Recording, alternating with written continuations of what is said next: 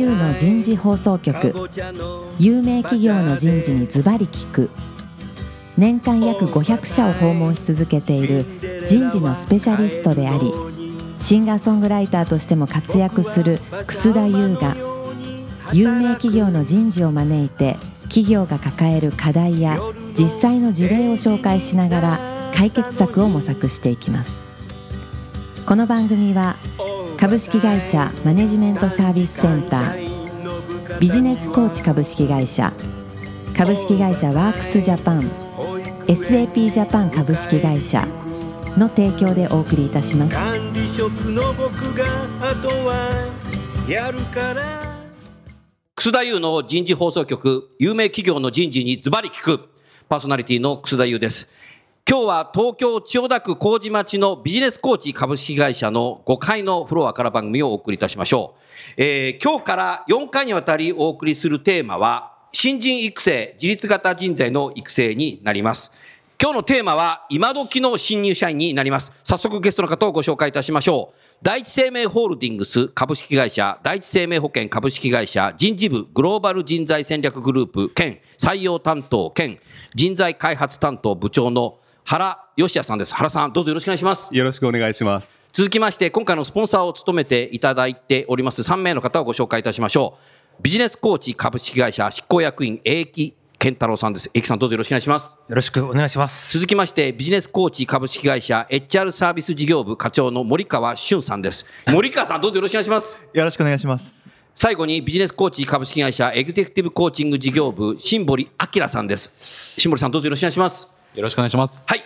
今日はこの4名のゲストの方でですね、いろんな議論をしていきたいな、そんなふうに思いますので、どうぞよろしくお願いいたします。さあ、早速ですが、今日のテーマ、今時の新入社員。まず最初、原さん。はい今時の新入社員、はい。いかがですか？一言で言うと、はいみんな一緒。みんな一緒？それは、はいみんな一緒で楽しくやろうね。そういう感じですかなるほど。ね。みんな一緒に楽しくやろうね。うん。なるほど。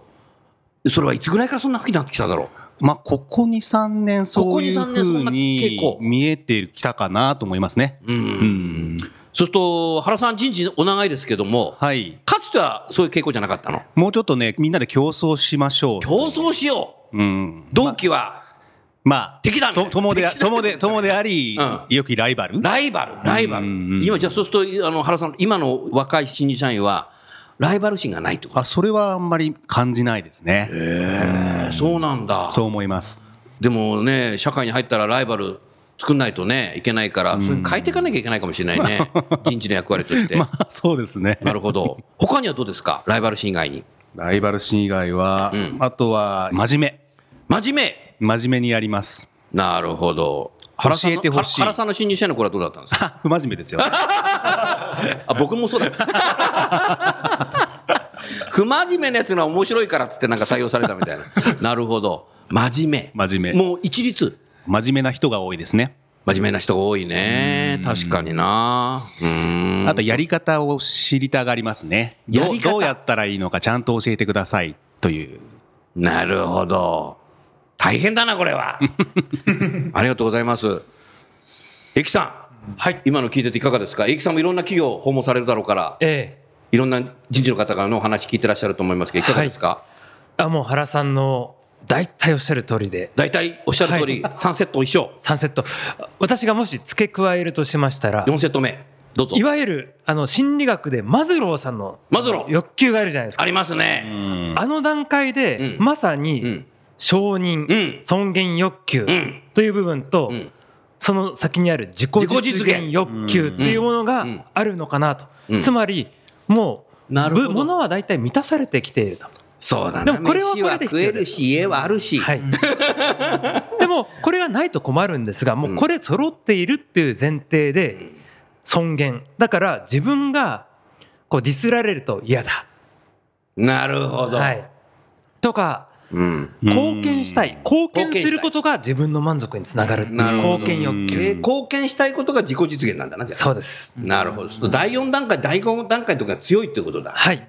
よく言えば。ああ、でも考えたらさ、僕なんか1950年代はい。に新入社員だったけども、ええ。その頃なんかもう、マズローのことも知らなかったけど、ええ。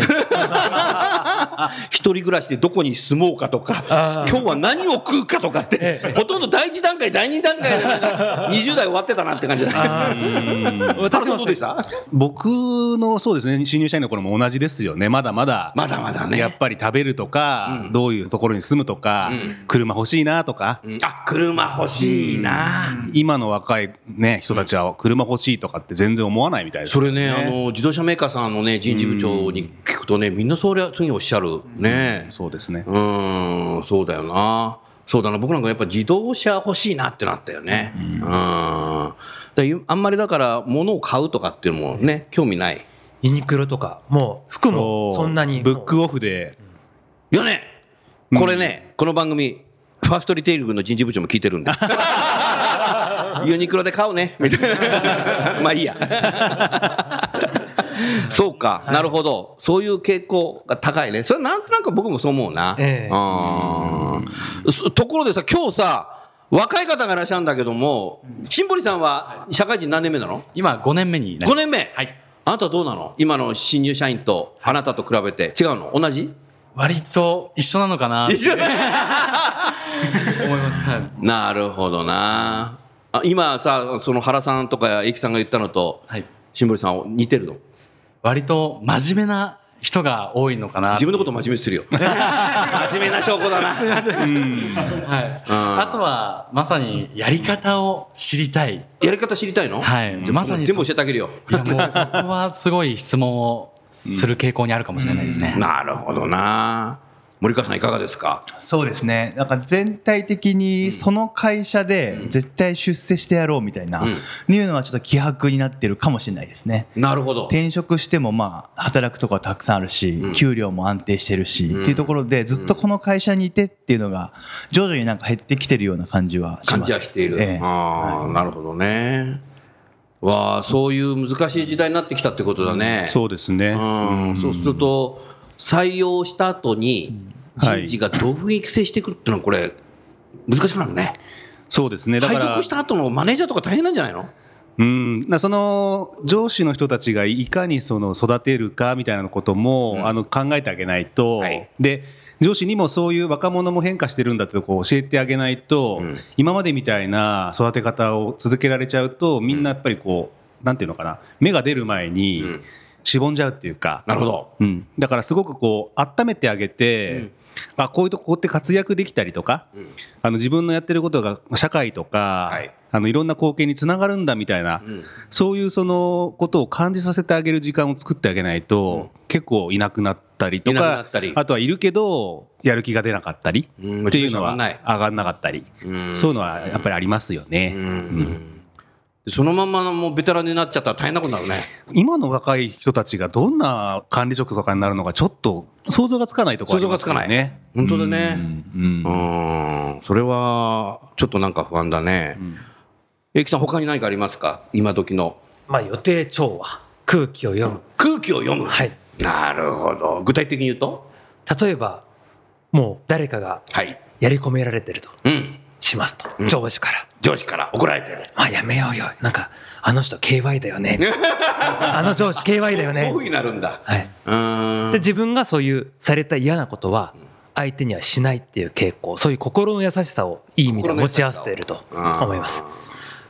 まあ、よく言う最近の新人の人たちは学校時代にあの先生から怒られたことないっていう人がそうですね。先生も怒らないっていう。親も怒らないですか？ら、あそれうちだ 僕も怒らないですもんね。僕ね息子さんにいるんですよ、ええ。一番上がね平成元年、はいもう結婚してね子供2人いるんですけど、あ平成4年、それから平成10年いるんですけど生まれてからね一回もね3人怒ったことない。ああ、まあでも同じですよ、僕も。でこの前ね次男が言ってたもんね、ええ。僕お父さんに一度も怒られたことないんだよねとか。うちも、いやすごいです。小学校で娘が雑巾がけしてて頭ぶったんですね、うん。でその時学校からわざわざ電話かかってきて「すいません」なんてお詫びの電話かかってきたんですけど なるほど。いやそんなやんな先生はもうしつけてもう叱ってくださいガンガンっていうふうに思っちゃうんですけどもそれぐらいもう学校もうん。叱らない、叱らない。だからそれは英樹さんの家族がヘリコプターペアランツだと思ったじゃない。なるほどね。原さんもそうですか？そうですね。うん全然叱らない。怒らない。叱らない。叱らない。うん。うん。なるほどね。だからそうすると会社の中入ってきて上司になんか叱られたら、そこでなんか落ち込んじゃうね。そうでしょうね。そういうことはやっぱり自分が若かった頃っていうか新入社員だった頃ん。の感じとはやっぱり全然違いますよね。昔は普通に叱られて育ってくるのが当たり前だと思ってましたけど。おっしゃる通りだね。だって僕うんの20代前半なんてのは怒られてなんぼだと思ったんで、ええ今日なんか怒られないかなと思って、逆に。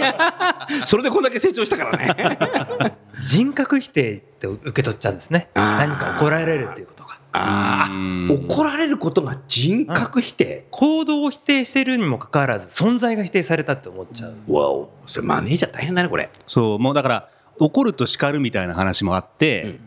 そのまず怒るは全然ダメですね。怒るはダメ。ダメ。その感情に任せてっていうのは今の若い子たちにはやっぱり全然響かないのでやっぱり叱るんですけどで叱るはまた叱り方が難しくて、うんきちんとそのなんで今叱られてるのかっていうところまでわからないと、うんそれもやっぱり受け付けてくれないっていうところはあるかなと思いますね。うんなるほどな。だから上司の方のスキルが非常に必要になっている時代だと思いますね。うーんまあね、あの今時の傾向を聞いちゃうと自分と比較相対評価しちゃうんだけど、僕が20代の頃はよく上位上司から呼ばれてね、え直属上司じゃなくて、はい。それも職場の中でって大きい声で「クソだ!」とかって言われて、それでうわーっと怒られてパワハラになっちゃうもう泣きそうになってもう初期戻るとなんか女性がお茶持ってきてくれたりして「楠田さんかわいそう」とか。慰めてもらまたまた来られちゃいましたね」とかっつって。うん。そんな感じだったね。それでももうよく耐えてたよね俺ね私は多分そのギリギリの世代だったんですね。あそれギリギリ。怒られることでこううん。育ってきた世代。なるほど。でも私からしたがだんだんやっぱり変わってき変わってきて、んなるほど。怒られたことあるの？いや、そう考えるとあまりなんかないような気がしますね。今だって怒りづらいですよ。すぐハラスメントになっちゃああなるほどね、うん。で、まあ、怒るのはあんまり良くない。叱るにしても、うん。あの叱り方間違えるとパワハラってなっちゃうんでやっぱり上司の方も萎縮しちゃうっていうか、うんなかなか簡単には叱れないですね。本当にねいろんな企業の人事訪問するとこういう話題になった時にね、ある新入社員が会社来なくなって辞めちゃったんですよ。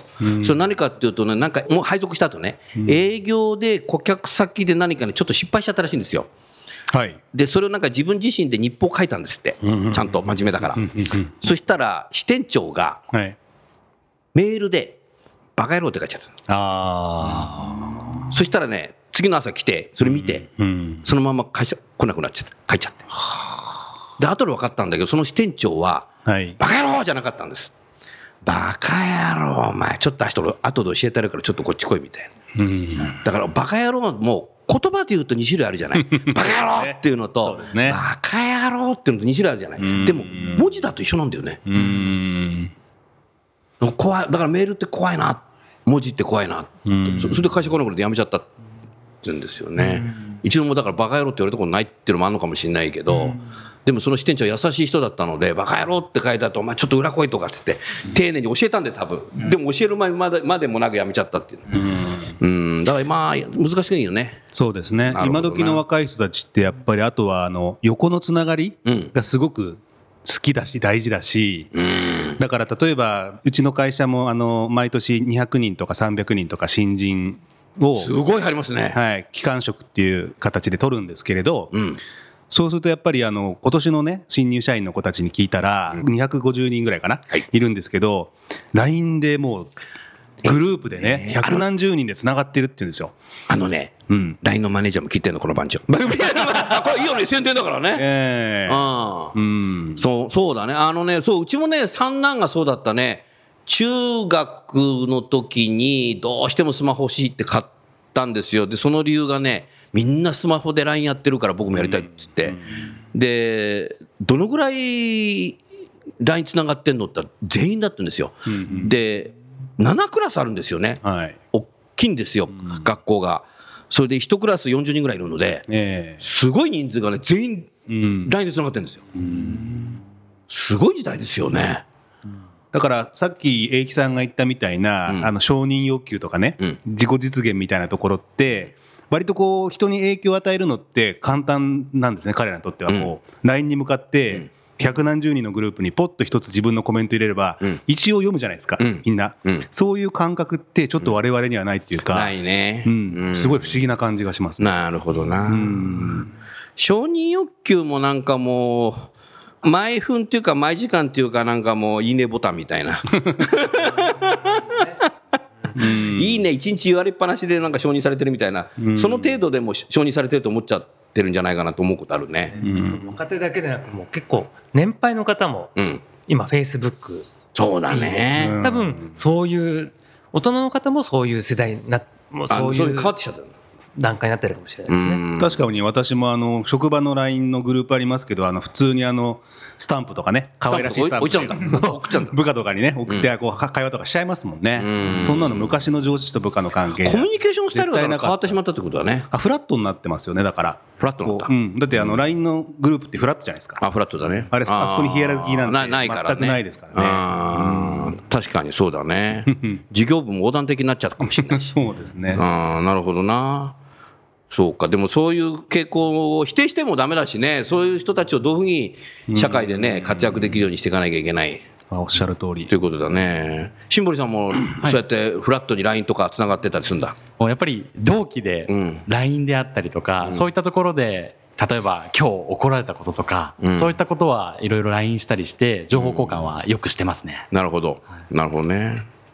でもそういう学生が新入社員で入ってきて、まあ人事はね、新入社員研修だとかいろいろ教えていくんだろうけど、配属？はい。例えば大生命さんは配属は何月なんですか、えー新人研修が1か月なので、うん。ゴールデンウィーク明けからあじゃあもう配属してんだ。もう配属しちゃいました。なるほど。はい。それと配属先の先輩とかはい。マネージャー？うん。い大変ですよね。や大変なんですそのさっき言ったその仲間みたいなコミュニティを彼らの周りにきちんと作ってあげないといけないんで、うん。そういう工夫がないとん。孤立しちゃうとすごく元気がなくなっちゃうんですよね。なく。なっちゃうよね。うん、だからできるだけこうフラットにはできないのかもしれないんですけど、できるだけこう仲間で周りを囲んであげるっていうのが大事だと思うんですよね。なるほど。だからメンターっていう制度があってメンター制度があやってますしいいね。うん、あとやっぱりこうできるだけ上司と部下のうん。コミュニケーションが活性化するようないろんなこう仕組みっていうのは作って、うん。例えば研修のフォローアップのところでうん。上司と部下のコミュニケーションを図るような仕掛けをしたりとか、したりとか。うん。メンターはメンターできるような研修もあんの？メンター研修もやってますね。あやってんの？はい、うん、なるほどね。そうしておかないといけないんだね。はい大変だね。大変ですね。うん、野放しにはできないんだ。そうですねやっぱり育つ意欲はすごく強いんですけど、うん育つまでの温まる時間っていうのはやっぱりないと、うんこの会社っていう環境の中は成長できる環境なんだって、うんあの安心させてあげないといけないのかなと思います、それは重要だね。うんそれは、そこで企業の人事の、なんていうか差別化が出るね。そうかもしれないですね。うん、それはやっぱり重要だな。なるほどな。確かに安全基地ってよく脳心理学でも最近ああ、そうだね。言われますよね、こう安全基地があるから今の子供は思いっきりチャレンジできると、なるほど安全基地がないと力を発揮できない、うん。思いっきりじゃあ、配属先の職場は安全基地なんだね。うんうん。ただやっぱりそこでちょっと難しくなるのはやっぱりビジネスは現実的にはやっぱりトップラインとかボトムラインを求めていくところそうですよ。っていうところなので、決してその大学のようだったり、ん家庭のようにはいかないから、そこのギャップをいかにこう乗り越えられるようにうん。するのかとか、乗り越えられる人を採用するのかっていうところがやっぱり大事なのかなと思うんです大事なよね。のかね。なるほどな。でも原さんみたいにそうやって熱心な人事の方、人材開発の方が入れると、新入社員も変わる可能性があるけど、もう今の若いのはしょうがねえなみたいなそのままになってたら、そこで会社のカルチャーだいぶ変わるね、これ。ありますね人事の力が試されるね、これから。おっしゃる通りですね。うんねえ、しょうがねえやと思うのと、いや、なんとか変えなきゃいけないがっていうものとね。自分で育てっていうのは昔のまんまでいいと思うんですけど、自分が育てでもそこのサポートはうん。こうできるだけきめ細やかにやってあげるっていうのが大事なのかもしれないですね。なるほどね。ん。なるほどね。うん、そっか。森川さん、今のいろいろ一連の話聞いててどうですか？そうですね。原さんがさっきおっしゃったあのメンター制度とかっていうのって、今多分新入社員とか若手社員ってすごく求めてると思ってまして、ん。なんかこうメンターがなんか酸素ボンベみたいな、メンターが酸素ボンベ？何何それ？説明してわかるわかる。あどういうこと？どういうこと？なんとなくまあいろいろ仕事していく中で怒られることが多いと。うん。その中であたふたしてて、もうなんていういわゆる息ができないような苦しい状態の中でメンターみたいな人がいるとこう酸素ボンベみたいな役割を果たしてくれうん。てそういう人が一人いるだけでもん。だいぶ多分配属されてからは違うと思いますね。なるほどね、はい。原さんそのメンターっていうのは先輩とか上司なの、そうじゃなくて別の先輩あの上司ですね。でできるだけその職場にいる年齢の近いうん。人をできるだけ担当してもらうようにしてますけどね、うん。まあ場合によってはあのそういう人が職場にいない場合は、うん。できるだけ近いところにいる人とか同じような仕事をしている人とかお願いして。お願いしてってうんいう感じになりますよね、うん。メンターもでも人によって力量が試されるのよこれも、そうですね。ね、向いてる人と向いてない人っていう見方もあるかもしれないけどうん。何かその新人になんかうまくマッチする人とええ。そうじゃない人とのが出てきそうだねこれ。そうですね、うん。そこはありますね。だから、そこができるだけその人によってばらつきが出ないように研修みたいなものとかあとはマニュアルじゃないですけど、あのメンターの役割をきちんとできるような解説を書いたものをきちんと渡して説明したりということはしてますね。なるほどうん。入社何年目ぐらいの方がメンターなの？大体3年から5年目ぐらいですかねという。ことは今年入ってきた新入社員も、はいもうオリンピックが終わった頃にはメンターになるんだ。あ、そうですね。まあそうですね。だからメンターになるぐらいの勢いで育てないとダメだってことだよね。まあそうですね。メンターが新入社員と変わってなかったらね。うん。だから入社3年っていうのはね、結構変わんないとダメだね。そういう意味ではそうですね、ここ数年気をつけてるのは、だから、その、入社してから、まあ、5年ぐらいの間、できるだけこう、目をかけてあげるというか、目をかけてあげる。人事が職場に任せっきりにせずに、もちろん職場もあの、ちゃんと育ててよっていうのはあるんですけど、ん職場に任せきらずに人事もきちんと関わってあげて、その5年間で質のいい育ち方をうん。若者がしてくれると、その子たちが自分たちがしてもらったいい経験っていうのを下の子たちにこう伝えてくれるようになると思うんでなるほど。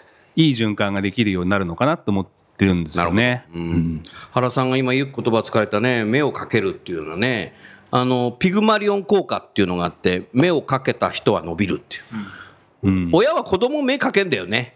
だから子供成長するんだよね。だからそれと同じようにやっぱりマネージャーも部下を目かけていかないとダメなんだろうね。まあ結局でも子供たちも自分で成長していくんだよね。はい、うん。だから目をかけるっていうのが重要だね。うん。なかなかやっぱり今の若い人たちをどうふぎマネジメントしていいかわからないで悩んでいて、何も喋んなくなっちゃうマネージャーももしかしたらいるかもしれないけど、何かね、そうですやらね。ないといけないね、それはね。へえ、なるほどな。例えば5年間だと何やってるかっていうと2年目の時にはいあの海外に派遣する研修をしていたりとかあ、やってるの？トレーニー？ングそれ。3週間ぐらいなんですけど、そこもきちんとこうアセスメントから始めてこう先行して、うん。あのみんなやる気があるんですけど、やる気のある中でもさらにきちっとそこら辺をあの勝ち残ったメンバーを送ったり、そこもやってたりするんですけどそれでも全部人事がきちんとこう対象者を見て目をかけてるし、ん。その翌年3年生の時には今度はあの営業実践の研修をして、飛び込みの営業とか、はい。それからお客様に対するフォローの訪問とか、ん。そういうのを1ヶ月半今度また職場から外して外して。そう。であの人事部門が見ながらその育成をするとかすごい丁寧だね。そこで若い人たちのこともきちんと把握できるしでこれさ、彼ラジオで言っちゃっていいの？え全然大丈夫ですよ。もう聞いてる人がさ、はいすげえな、第一生命とかと思うじゃね。大丈夫ですすごい丁寧ですね。そうですねだからそういう配属されたら、まあ、したらもうあと野放しじゃないんだ。ないですね。だからそういうそういうのもそういうことかなと思ってますよね。それで3年から5年こうきちんとあの育成してもらったっていう経験が、あの次の世代にやっぱりこう伝わっていくのかなと思っていいますよ会社だね。いやこんな会社なかなかないですね、なかなかないね。はい、褒めすぎです。でもラジオラジオでたくさんの人事が聞いてうちの会社もそれにしちゃおうみたいなね。でもいいことだね。やっぱりこの大学の例じゃないですか。やっぱり今日大アメフト問題。まあ1か月後どうなるかは分かりませんけども、うん。まあ体育会系企業も一般的に体育会系、うん。でもそうじゃない組織がまさに帝京大ラグビー部。まさにそういった帝京大ラグビー部は今までの常識を打ち破ってまして1年生が掃除する4年生が指図するではなくてその逆なんです。そうだね脱大会系ね。うんねそうだねあれもすごいですよね。面白いねあの監督は。うんなるほどな新堀さんも、はい多分上司からそういうふうに見られてはい。ここまで来たけどはい。この3年間で随分変わった？だいぶ変わりましたね。ああじゃあ目かけてくれたんだね。あの本当に可愛がってもらったっていう。か可愛がってもらった。あの本当に手厚くサポートですね。やり方とか。一一緒に目標を考えてくれたりとかうん。そういったことをしていただいてたんでうん。私ももう走る道が見えてたといううん。かそういった形で自分をやってきこれたなというなるほど思いますね。そうするとやっぱ現場のマネージャーの本当新人に対するピープルマネジメント力を本当に強くしていかないとはい。ダメだねあとはもう配属したら人事おしまいじゃなくて、もう配属しちゃったらもう人事はもう次の採用に頑張っちゃうだけじゃなくてうん。少しやっぱ戻してそうですね。そういう機会を増やして繰り返して、うん。フォローしていくできるだけやりたいですね。3年ぐらいですかね。かかるんだね、ん石の上にそうですねうん。1000日ぐらい、なるほどなうわ大変だねうん。でも、例えばそういう海外に行って営業の実践もやって終わった若い社員たちで、うんやっぱりこう全然ガラッとこうその後うん様子が変わるあの頼もしくなるうん社員もたくさん見てきてるので、まあいい取り組みができてるのかなと思ってますけどね。なるほどね。はいうん。そうですか。はい、ありがとうございました。そろそろ時間になりますので、今日の今時の新入社員は、えーこれで終わりたいと思います。来週のテーマは、どのような人材を採用し、育成しているかについてですね、皆さんにお話をお聞きしたいなという、そんなふうに思います。えー最後にゲストの方をご紹介して番組を終わりましょう。第一生命保険の原さん、それからビジネスコーチの英樹さん、森川さん、新堀さん、どうもありがとうございました。ありがとうございました。